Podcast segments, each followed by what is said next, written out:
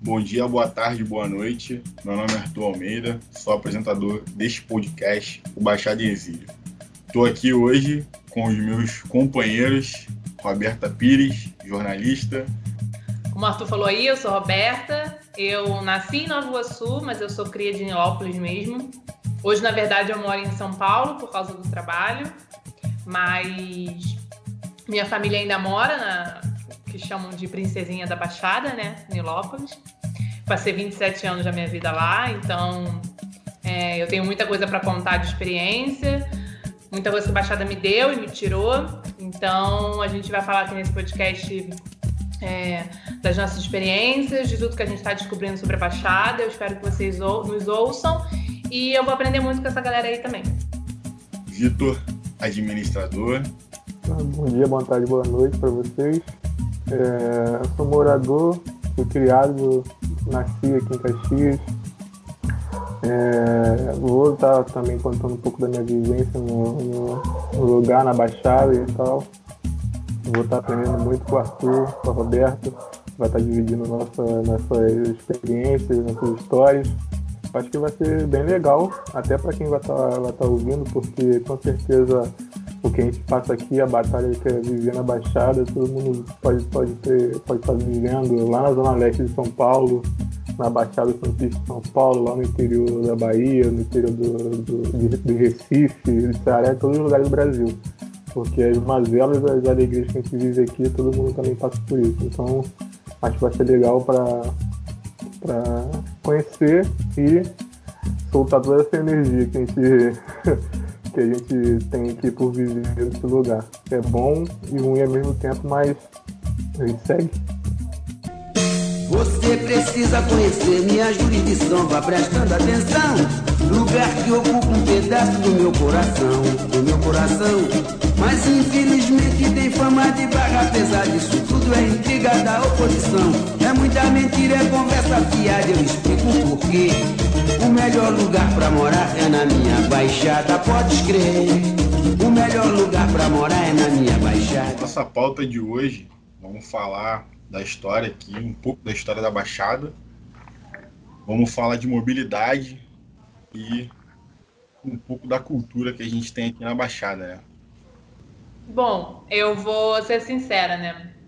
É muito difícil a gente falar da história da Baixada porque não é uma história que nos é ensinado, mesmo que, não, que a gente more lá. Mesmo a gente que mora, ou eu que morei há muito tempo, não é uma história conhecida, não é uma história que passam pra gente. Então a gente teve que pesquisar para trazer a história aqui para vocês. E muitas coisas que a gente viu fazem muito sentido com o que a gente vive hoje. Então, o que a gente vai falar aqui hoje sobre mobilidade faz muito sentido com a história de como a Baixada Fluminense foi foi criada. Eu acho que o Arthur não falou, mas é, ele vai falar agora, que eu vou dar deixa para ele, de, dos municípios da Baixada, de quantos, de quantos municípios a Baixada tem. E para quem não sabe exatamente de como somos compostos, ele vai falar.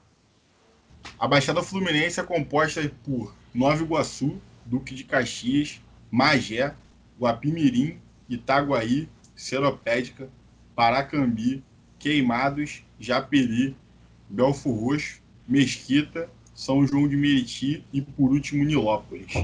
A história, do, a história da Baixada Fluminense pode se dividir em três partes.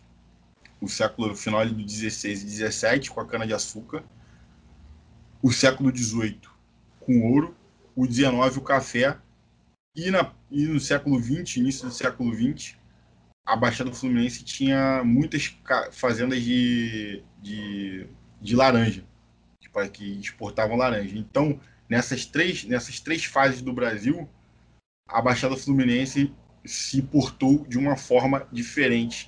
É, na, na parte da, das fazendas de cana-de-açúcar, é, éramos uma região rural ainda, éramos passagem apenas ainda, então os transportes eram feitos pelos rios, já que a Baixada Fluminense tem muitos rios, então era muito utilizado para o transporte nessa época da fazenda de cana-de-açúcar, lá no século XVI. Essa foi a primeira, a primeira etapa do povoamento da Baixada Fluminense. O segundo foi já no ciclo do ouro, lá no século XVIII, quando aconteceu a descoberta do ouro em Minas Gerais, então a gente era passagem de Minas para o Rio, interiorizando mais, foram abrindo mais caminhos pelo, pelo chão, além, do, além dos rios que já eram usados né, por causa das fazendas. E a terceira etapa vieram as ferrovias, e veio a ferrovia do mundo, né? Como é que é o nome? Deixa eu ver achar aqui. A Estrada de Ferro de Dom Pedro II que foi em 1889, por aí no segundo reinado do Brasil. Então, a estrada de ferro de Dom Pedro II, que hoje seria o Japeri, né, que era lá do central do Brasil, até Queimados, mais ou menos, que foi feito na época, é, foi a grande revolução da Baixada Fluminense, porque antes éramos é, povoados pelo transporte a pé e nos rios, e toda a estrutura da Baixada Fluminense a ser montada em volta das estações de trem. E daí a estação de trem passou a ter uma importância fundamental nesse povoamento da Baixada Fluminense, já que as pessoas começaram a sair dessa parte interior, interiorana da, dos rios e das fazendas e passaram a povoar a parte da, do lado das estações de trem. E quer falar um pouco, Vitor? Então, em relação a isso, pegando, voltando um pouco lá na parte da, da época da cana e tal, a, o, a maioria das fazendas ficava muito próxima aos rios. Porque, por conta do transporte e tal, tudo era muito feito pelos rios, porque existe, é, o Rio de Janeiro no todo é, é um grande alagadiço, na verdade. Então fica, é, ela, o transporte por terra era sempre muito difícil. Até chegar nessa parte do, do, das, das linhas férreas e tal, teve todo um processo pelos rios, porque era o lugar mais viável para a gente se locomover. Tanto de levar o ouro que vinha de Minas, e esse caminho que foi construído de, de Minas até o Rio de Janeiro, passando pela Baixada, foi um caminho novo, porque eles gastavam quase três meses nesse, nesses, nesses caminhos antigos, e quando passaram a fazer esse caminho pro, pro, através da Baixada, diminuiu quase para 15 dias o deslocamento. Então, é, ajudou muito o próprio governo, o próprio Estado. Mesmo assim, não existia muito uma visão de, de morar ou povoar de uma forma boa para a galera que trabalha ali e tal. Não existia isso, era mesmo um ponto de passagem, como o Roberto falou. Não, ter, não tinha mais nada além disso, entendeu? Chegando as linhas férreas aqui no, no, no, na Baixada, Aí sim começou a ter um, um povoamento das pessoas que vinham até de outros lugares, até da, da, do Nordeste, outros lugares do Rio de Janeiro, porque o, a, a, estrada de ferro auxiliava a chegar ao centro do Rio, que é uma, uma, uma ideia de. Não centro do Rio, não, na capital. Porque é uma ideia que existe até hoje, até atualmente. Tudo que a gente tem aqui de, de mobilidade urbana no, no, no, na Baixada é, visando sempre deslocamento para o centro do Rio, entendeu? É, mas esse, essa questão que vocês estavam falando sobre os, os pontos, as épocas diferentes, né? É, tem uma questão também muito religiosa aqui no Brasil, e que, é, que é, na verdade é do Brasil, mas também acabou influenciando aqui na Baixada Fluminense, né? É, nas pesquisas que a gente fez, a gente percebeu que as fazendas eram acompanhadas de, de presença religiosa, né? e algumas cidades aqui na, na, na, Baixada Fluminense recebiam o nome de freguesia. Por exemplo, São João de Meriti era freguesia de São João de Meriti. Tem algumas outras aqui que eu percebi que hoje são nomes de bairros. Por exemplo, freguesia de Santo Antônio de Jacutinga, que é em Nova Iguaçu. É Nossa Senhora da Conceição de Marapicu, que é freguesia de Nossa Senhora de Marapicu, que também é um outro bairro de, de Nova Iguaçu.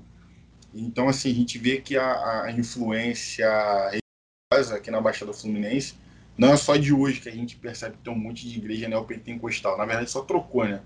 Porque a presença da, da, da religiosa, da, das igrejas católicas aqui na Baixada Fluminense é muito grande. Inclusive aqui em São João tem a igreja da Praça da Matriz, né? Quem é morador de São João sabe o que é. E eu nunca entendi o porquê ter uma igreja da Matriz aqui, por que, que se chamava igreja, igreja da Matriz, agora eu entendo o porquê que era. Isso é porque a Igreja Católica era a forma dela representar a importância do lugar, né? Construir, fazer construções de igrejas, de freguesias, de paróquias e tudo mais, era a forma de mostrar que aquele lugar é importante para a monarquia e para a Igreja Católica. Então, depois que a Baixada começou a ficar importante para a monarquia, começou a ser passagem para o ouro, começou a ter é, muitas plantações de café e tudo mais, eles começaram a construir igrejas para demonstrar a importância daquele lugar. E era do lado da, da igreja que começava o povoado a, a, a se montar, a, a, crescer, e foi por isso que algumas igrejas, como o Arthur falou, até hoje existem, dada a importância daquele local. E davam nome ao local e tudo por causa disso. Faz sentido. E tem outro ponto que, que fica muito claro também, é, estudando a história da Baixada Fluminense, é, como a Baixada era simplesmente um, um peão no tabuleiro de xadrez da, do governo brasileiro. Né? Na, naquela época, a gente tem que sempre frisar esse ponto, né? no século XVI, XVII, XVIII, XIX, XX até 1954, a capital do Brasil era o Rio de Janeiro. Então, tudo que se fazia no Brasil o comando saía daqui. E a Baixada Fluminense, né, aí, como a gente já estava falando, como é uma, uma importante rota de ligação do Rio de Janeiro, capital, com os outros municípios, com os outros estados, ela foi alterando sua forma de transporte e, e, o que fazia aqui em detrimento do, do que o Brasil precisava naquele momento. Por exemplo, tem um ponto aqui que eu grifei né, nas pesquisas que a gente fez, eu vou dar uma lida. No final dos anos do século XVII, sob o ciclo da cana-de-açúcar, da, da, da cana tem-se o registro da abertura de novos caminhos. Esses surgem impulsionados pelo descobrimento e exploração de minas de ouro nas Minas Gerais, o ciclo do ouro, tendo por objetivo facilitar o escoamento da produção e abastecimento da área, provocando intercâmbio do interior, no caso Minas Gerais, com o litoral, no caso Rio de Janeiro, onde o Porto do Rio atuou de forma atrativa às terras da Baixada Fluminense, como todo o recôncavo da Guanabara, servindo de passagem. Cabe ressaltar que também surgiram caminhos particulares que deram acesso a esses caminhos. E, e também é sempre importante frisar que todos os finais desses ciclos das monoculturas, é, a Baixada Fluminense sofreu um declínio financeiro, porque ela se modificava para poder conseguir é, resolver o problema trans, do transporte da, da monocultura chegando ao, ao, porto do Rio de Janeiro, primeiro lá no século XVI até o final do XVII com a cana-de-açúcar, depois no XVIII com o ciclo do, do ouro tem a questão das ferrovias, e depois começa a entrar em declínio o ciclo do ouro, e vai para o café, que também entra em declínio, e por último o último declínio que tem aqui na, na Baixada Fluminense com as, com as fazendas de laranja, que quando entrou em declínio, aí a Baixada Fluminense teve que ser reestruturada de uma outra forma, que aí a Roberta vai continuar. Foi no declínio das fazendas de laranja, depois da Segunda Guerra Mundial, que a Baixada foi se tornar o que a gente mais conhece atualmente, a Baixada que a gente conhece atualmente. As fazendas tiveram que se reinventar e foram loteadas e começaram a ser vendidas. Os, os fazendeiros começaram a vender lotes muito baratos de, de Baixada Fluminense. E com a Central do Brasil, com o trem, né, com a ferrovia até a Central, até o centro do Rio, era oportuno que pessoas que trabalhassem na Central e trabalhassem no centro do Rio morassem perto desse, dessa ferrovia, que apesar de distante do Rio, era uma rota fácil para chegar no trabalho e lotes foram começaram a ser vendidos para essas pessoas. E foi aí que as habitações desenfreadas da Baixada Fluminense começaram a ser feitas ainda lá depois da Segunda Guerra Mundial. E foi aí que São João hoje em dia é chamado de formigueiro da América, já que tem uma das a maior densidade do país, 13 mil habitantes por quilômetro quadrado. Nilópolis tem a oitava do país, com 8 mil e alguma coisinha, é, 8 mil habitantes por metro por quilômetros quadrados. A Baixada, então, foi sendo construída e foi sendo habitada sem um projeto de governo, sem um projeto de Estado para isso. Então, todos os problemas que hoje em dia a gente conhece vieram dessa habitação desenfreada sem um plano, sem um plano para isso. Foram feitos lotes aleatórios vendidos, tanto é que hoje em dia a gente vê, e a gente estava até conversando aqui hoje antes da, da gente começar a gravar, que a, a estrada de ferro, a estação de trem hoje, dita muito, muito da cidade, dita muito de como é a cidade na, a, os municípios da Baixada Fluminense.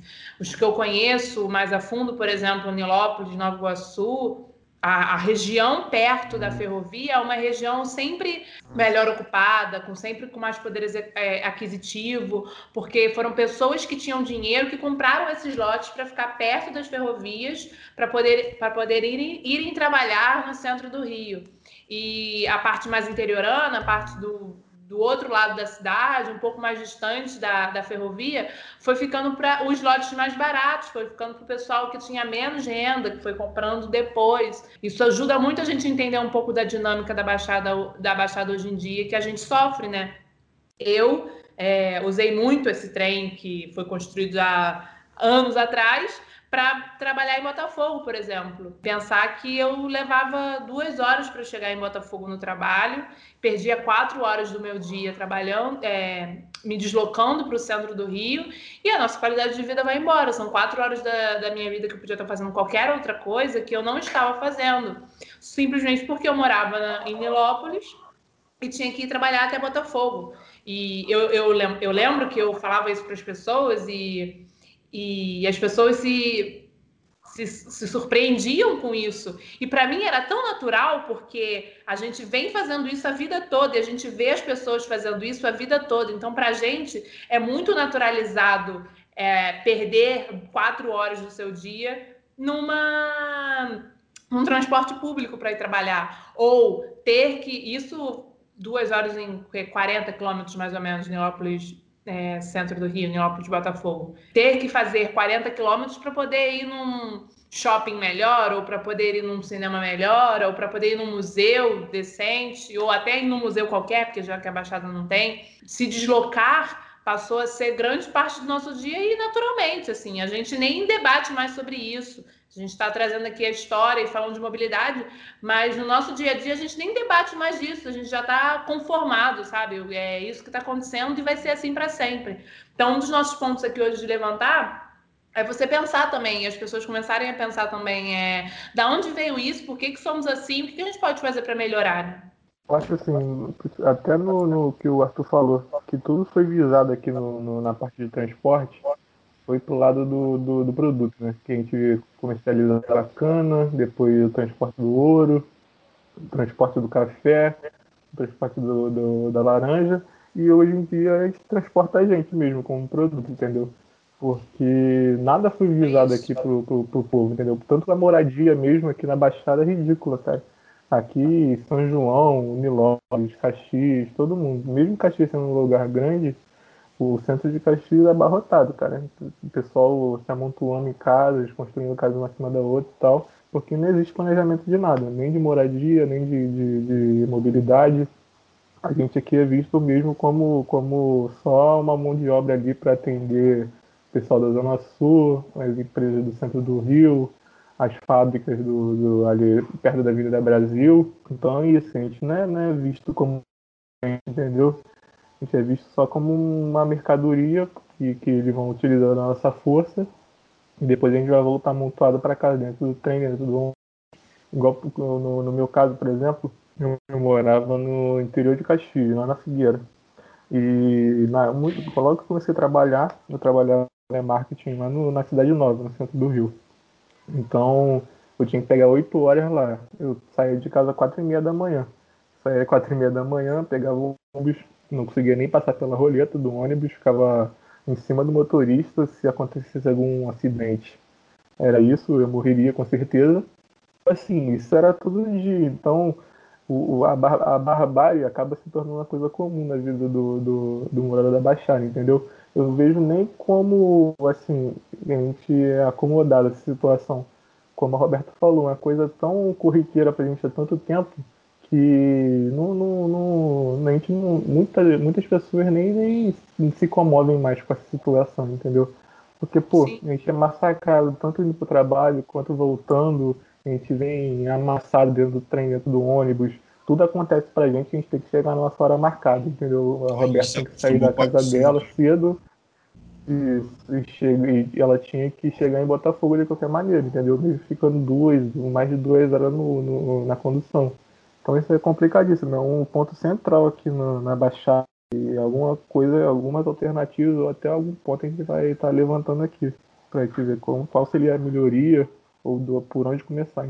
É que é engraçado porque a gente mora na Baixada e tal, mas a gente não faz, a gente não costuma fazer muitas coisas na Baixada, né? Além de que é, que é o nome que muita gente dá, que é o um nome horrível, né? Que é cidade dormitório. Quanto mais você distancia o povo do lugar onde ele vive, que a gente vive na Baixada, a gente não só dorme e tal. A gente não vai, a gente não tem muitas coisas para fazer ou vai trabalhar em outro lugar, mas nossas famílias estão na Baixada, a gente encontra nossos amigos na Baixada também.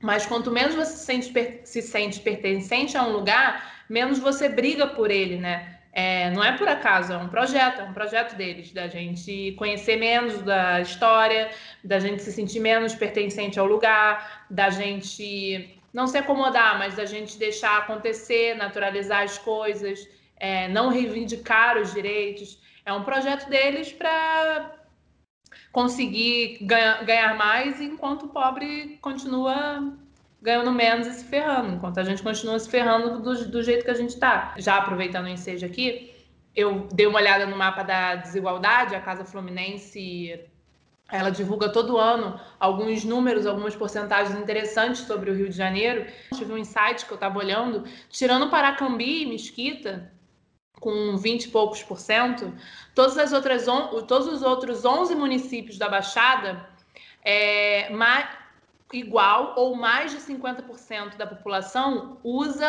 a locomoção a pé ou de bike.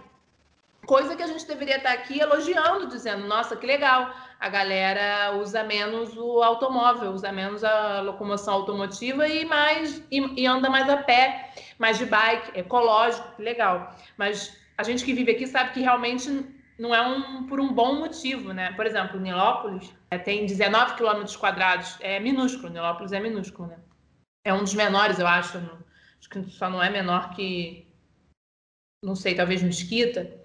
Nilópolis sendo o menor, o menor deles, você pagar uma passagem de ônibus de quatro e pouco por um trajeto de 20 minutos é absurdo para o pobre que ganha um salário mínimo, é um absurdo. Então a pessoa, a pessoa prefere sair uma hora antes ou uma hora e meia antes do lugar que ela precisa estar. E, obviamente, muito desses, dessas pessoas que não trabalham no Rio, que fazem bico mesmo nas, na cidade, nas cidades de, da região, da, da Baixada Fluminense, preferem ir andando de bike porque não tem dinheiro para gastar com, com o preço do transporte público.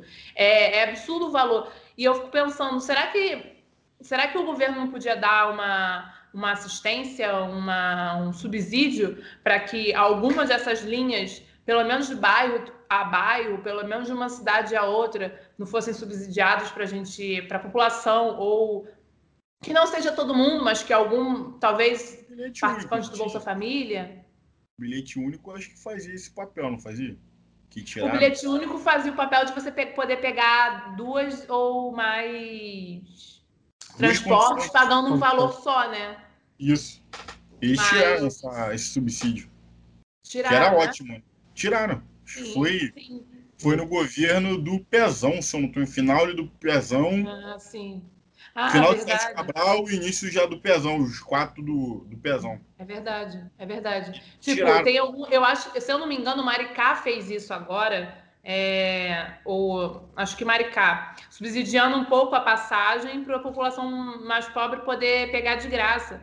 Isso é maravilhoso, mas obviamente a gente sabe que tem, tem desejos obscuros por trás disso com as empresas de transporte, coisas que não vão acontecer nunca, que deveriam acontecer, já que a gente paga tanto imposto, deveriam, deveriam ser feitos, mas que não, que não são feitos. Aí a galera continua andando de bike ou andando a pé, andando de bike perigoso, porque a gente não tem ciclovia maravilhosa que nem a, Copacabana para poder andar de bike tranquilamente e ir para o trabalho. A gente não tem isso. A gente anda por entre os carros, a gente anda com desrespeito da galera. É, a gente anda quando não tem nem calçada, quando o carro para, para no meio da calçada. Tipo, é, essa é a situação da Baixada. Eu acredito que seja a situação de muitos outros lugares é, no subúrbio e em outros lugares fora do Rio de Janeiro. Mas esse, essa porcentagem tão alta de gente que anda e usa de bike e anda de bike é, eu achei muito interessante. Com certeza, se a gente for fazer pesquisa, se a gente for pesquisar mais, é pelo valor do transporte, assim, é absurdo. É, outra questão também que a gente vê aqui na Baixada, é essa questão da integração, né, que a gente não tem. É, Para quem não mora aqui, a Baixada Fluminense, eu vou dar um exemplo. É, se você mora em Botafogo, para o Flamengo, a distância é a mesma de Nova Iguaçu para Belfor Roxo, por exemplo ou então de Caxias para São João. A gente mora muito perto. O problema é que não tem integração da, dessas cidades, né? E a gente percebe como a história conta o que é o atual, né? É, se você percebe isso, você começa a entender por que, que a Baixada Fluminense é do jeito que é. Realmente não há uma organização como chegar, como sair, por onde você vai, por onde você chega. É, a cidade não tem uma estruturação. É, e a gente começa a perceber também que o fato histórico também demonstra como esses, é, essas cidades é, se organizam também na questão financeira. Vocês estavam falando de, de São João, é, estavam falando de Caxias, de Nova Iguaçu, de Nilópolis. Aqui em São João é um pouco diferente, porque a linha do trem é lá perto da, da, da, Praça da Matriz, né? onde tem a Igreja da Matriz, onde era o antigo centro de São João de Meriti. Depois a prefeitura vem para Jardim Meriti, que passou a ser o centro administrativo da cidade. Tem o fórum, tem a prefeitura, tem a Câmara dos Vereadores, tinha uma delegacia aqui antigamente, só que depois ela passa por outro bairro. Então, em São João de Meriti tem dois pontos onde se concentram famílias com, com renda per capita alta. Né? É, apesar de Jardim Meriti ter a prefeitura, passou muito tempo aqui sendo uma área muito, não pode se dizer rural, porque tinham casas, eram habitáveis, mas não era como o centro, onde tem as famílias mais tradicionais, até hoje tem. Até hoje elas moram lá, tem rua, tem pessoas da família, que tem casas, tem prédios e tudo mais. Né? E essa questão da mobilidade também, por exemplo, aqui em São João de Meriti tem uma grande empresa de ônibus, né? É, e, e, obviamente ela dita como funciona o transporte público aqui. Né? Para ela não seria interessante, por exemplo, já que ela domina não só São João de Meriti, mas domina Caxias, domina São é, Nova Iguaçu, domina Belfor Roxo, domina Mesquita, né? É, não seria interessante para ela, por exemplo, aqui ter uma integração de metrô. Não é? E, e, e eu assim, acho também que essa, essa... das linhas de trem não serem integradas com nada. Porque ela passa, vem do centro e vai até Japeri, né? E São João também tem a própria linha do trem dela. E Belfor Roxo é a mesma coisa que Caxias tem, mas nenhuma delas se interligam. E isso é bizarro, a gente perde tempo pra cacete. Ou seja, ou aqui você gasta muito dinheiro com transporte, que é pegando dois, dois ônibus, três ônibus para chegar em um determinado lugar, ou você gasta com Uber hoje em dia, né? Ou então você tem um carro. E assim, isso é bizarro. Não, e, e eu acho assim, além de, de, a falta de interesse das empresas, isso conta muito, porque na teoria, tendo interesse ou não, se ela assinou o, o contrato, ela tem que prestar o serviço, entendeu? Acho que falta aqui muito é a fiscalização do próprio, dos próprios municípios, entendeu? Que muitas das vezes o, o, município tá, tá com a mão, com as mãos atadas ali com a empresa, entendeu? Porque ou o, a empresa apoiou a candidatura de tal prefeito, ou de tal vereador, quem teria que, que, que, que fiscalizar a empresa não fiscaliza, porque foi ajudado de alguma forma e tal. Então, ela faz o que quer. Ela vai botar pouco ônibus, vai botar ônibus ruins, vai, vão botar preço no valor que quer, entendeu? Porque muito, muitas vezes o valor é, é alterado sem qualquer contato com, com a população, não é perguntado nada, é alterado de qualquer forma e é isso, entendeu?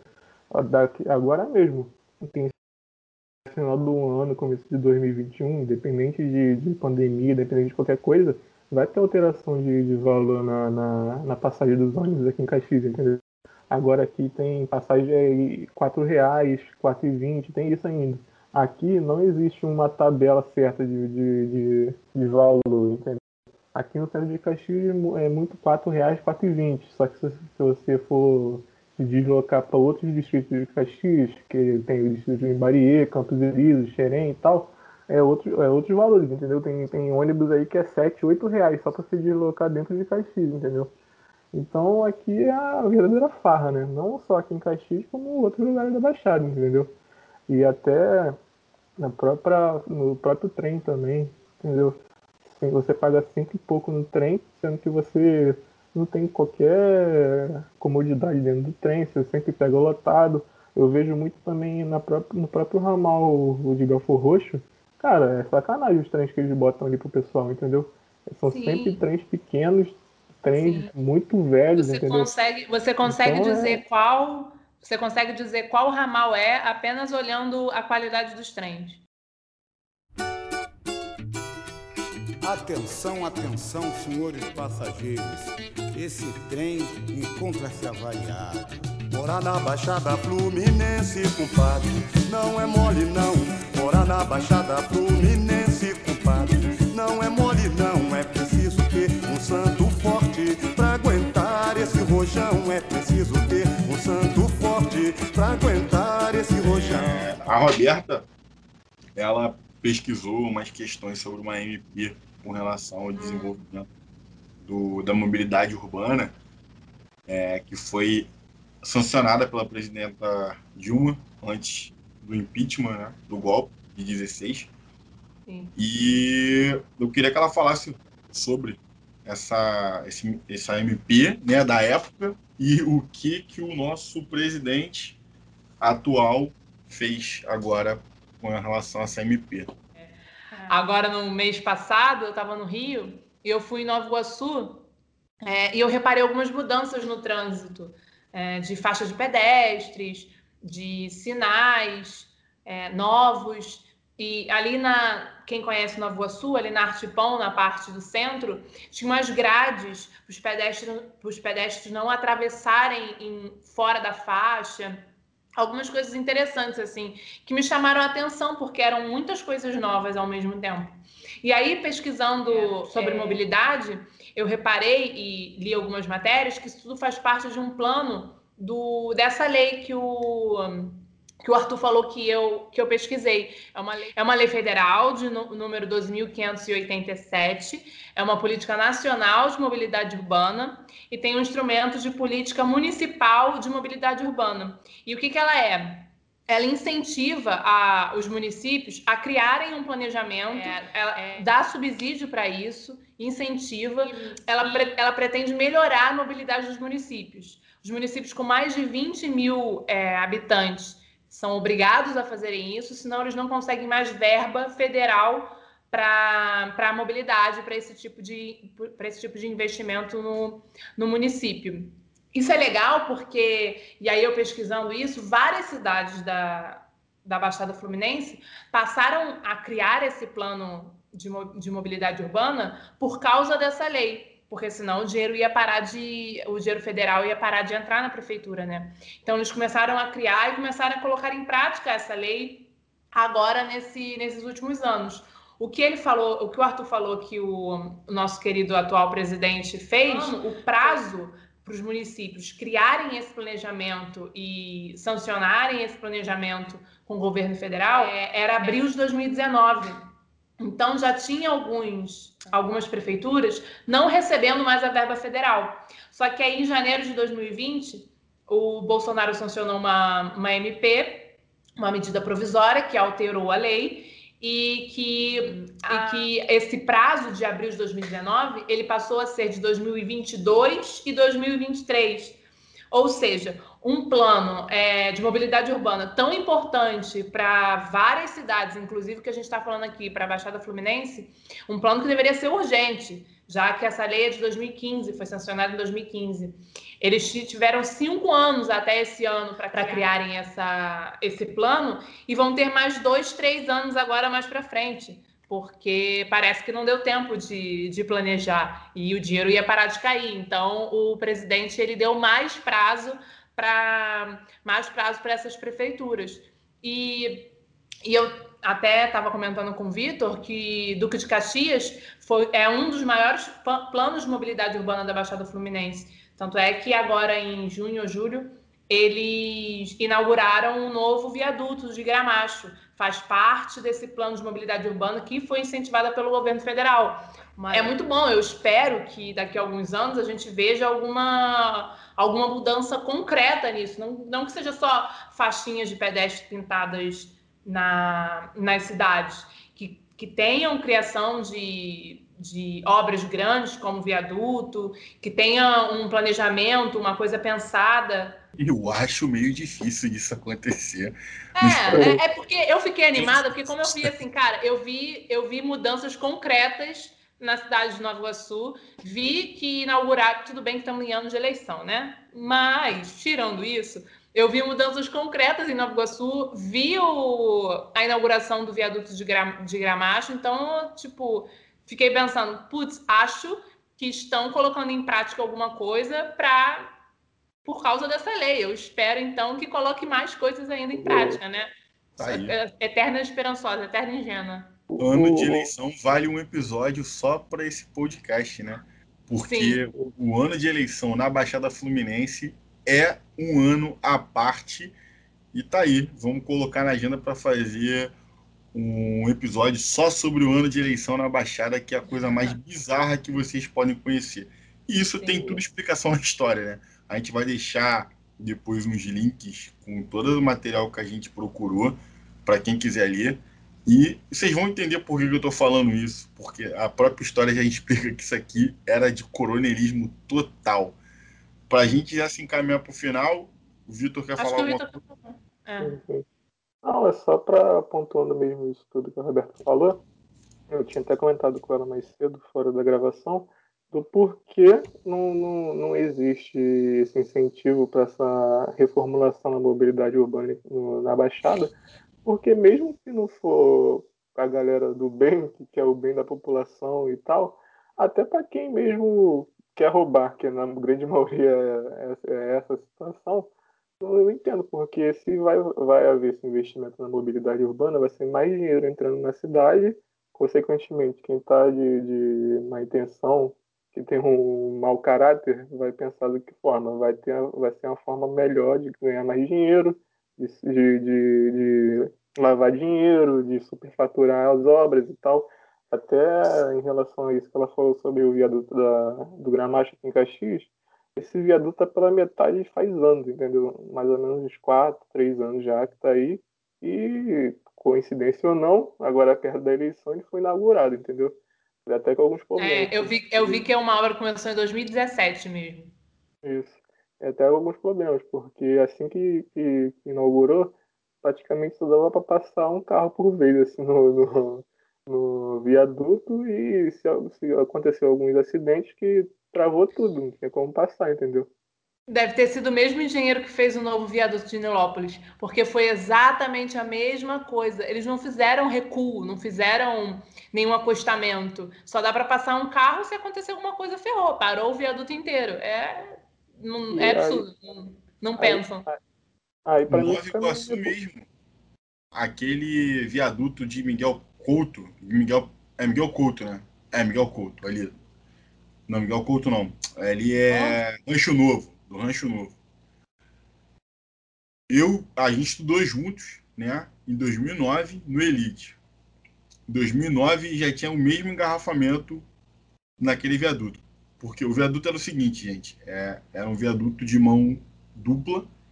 E nesse viaduto só passava um carro por vez de um lado para o outro. É, a gente já tinha falado que a mobilidade aqui no, no, na Baixada Fluminense é horrorosa. Então, as é. pessoas, a maioria, iam de carro. Então você imagina, né? Um monte de carro, um monte de gente passando pelo viaduto. É, eles demoraram 10 anos para resolver esse problema. 10 anos para construir um novo viaduto. Eu fico pensando, Nova Iguaçu ainda é uma. Ainda é uma Nova Iguaçu e Duque de Caxias ainda são cidades maiores. Tem outros problemas absurdos e tal. Mas fico pensando em cidades menores como Nilópolis e Mesquita. Putz, será que com um pouquinho mais de esforço não dá para resolver uns probleminhas assim? Não, gente, não é possível. É possível que essa galera demore tanto tempo para resolver essas coisas? Ah, mas, por exemplo, essa galera tem outras prioridades, né? Igual o prefeito de Belfort Roxo, que trocou a entrada de, de Belfort Roxo inteira. Ah, sim, é. Gastou O que um importa é trocar a entrada da cidade. Olha. E e isso é um ponto para ano de eleição também. Ano de eleição. É a boa e velha maquiagem que, que está acontecendo, inclusive, em Nova Iguaçu, pintando a linha férrea do trem inteirinha. Ah, aqui em São João começou a aparecer faixa de pedestre, tudo que é lugar que não tinha. Aí, pronto. Pintar, pintar quebra-mola, Haja tinta. haja tinta. Então, a gente fala de eleição num, num novo. Porque vale a pena. Exatamente. Esse foi o episódio 1 piloto do Baixada em Exílio. É, quem a gente vai upar isso no YouTube.